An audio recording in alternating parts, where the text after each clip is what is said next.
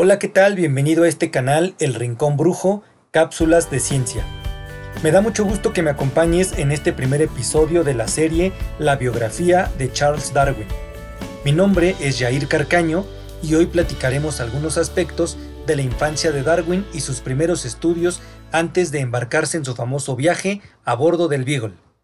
Comenzamos.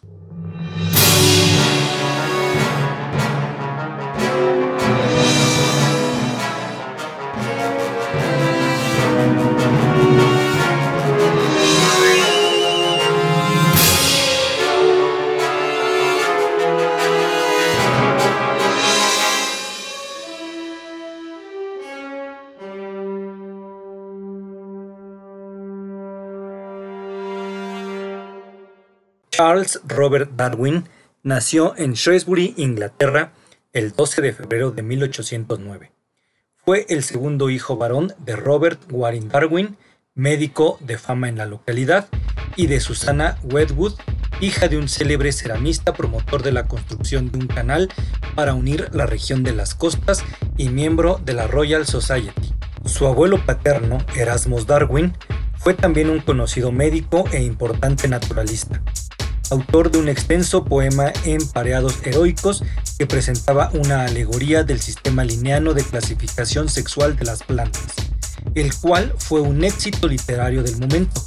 Por lo demás, sus teorías acerca de la herencia de los caracteres adquiridos estaban destinadas a caer en descrédito por obra precisamente de su nieto.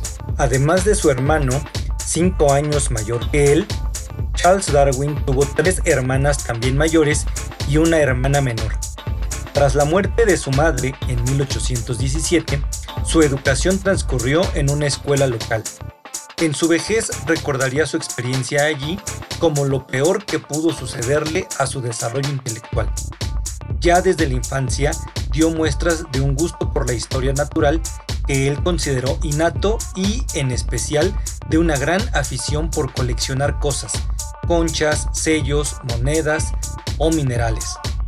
En octubre de 1825, cuando tenía 16 años, Darwin ingresó en la Universidad de Edimburgo para estudiar medicina por decisión de su padre, al que siempre recordó con cariño y admiración. El joven Charles, sin embargo, no consiguió interesarse por la carrera, a la repugnancia por las operaciones quirúrgicas y a la incapacidad del profesorado para captar su atención, vino a sumarse el creciente convencimiento de que la herencia de su padre le iba a permitir una confortable subsistencia sin necesidad de ejercer una profesión como la de médico. De modo que, al cabo de dos cursos, su padre, dispuesto a impedir que se convirtiera en un ocioso hijo de familia, le propuso una carrera eclesiástica, tras resolver los propios escrúpulos acerca de su fe, Darwin aceptó la idea de llegar a ser un clérigo rural y a principios de 1828, después de haber refrescado su, formación clásica, ingresó en el Christ College de Cambridge. En Cambridge, como antes en Edimburgo y en la escuela, Darwin perdió el tiempo por lo que se refiere al estudio. A menudo descuidado para dar satisfacción a su pasión por, por montar a caballo, actividades que ocasionalmente culminaban en cenas con amigos de las que Darwin conservó un recuerdo, posiblemente exagerado, como de auténticas francachelas. Con todo, su indolencia quedó temperada por la adquisición de sendos gustos por la pintura y la música, de los que él mismo se sorprendió más tarde dada su absoluta carencia de oído musical y su incapacidad para el dibujo. Más que de los estudios académicos que se vio obligado a cursar, Darwin extrajo provecho en Cambridge de su asistencia voluntaria a las clases del botánico y entomólogo John Henslow, cuya amistad le reportó un beneficio inestimable y que tuvo una intervención directa en dos acontecimientos que determinaron su futuro la expedición a Gales y sobre todo el viaje del Beagle.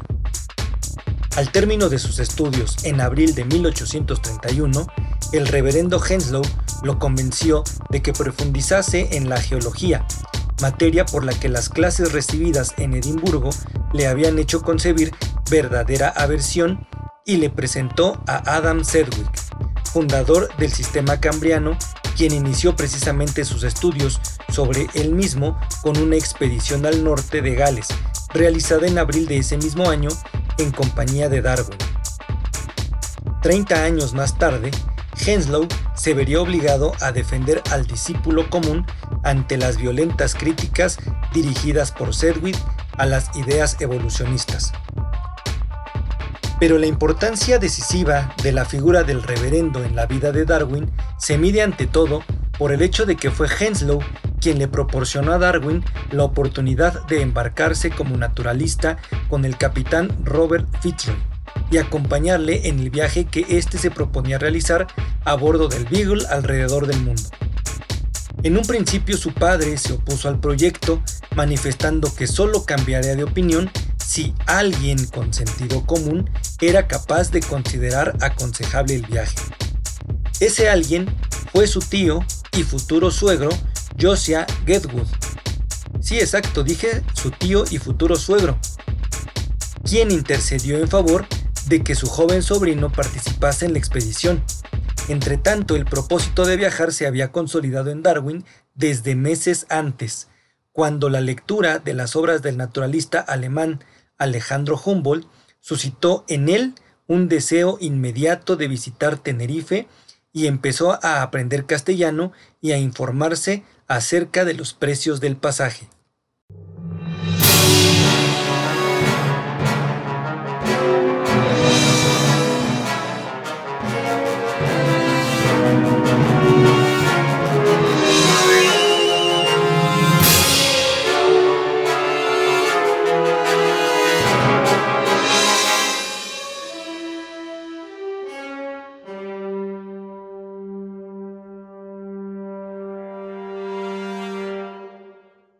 Qué bueno que me has acompañado en este primer episodio. No olvides suscribirte al canal y compartir este podcast con el hashtag podcast con idea. No te pierdas el episodio 2 la próxima semana.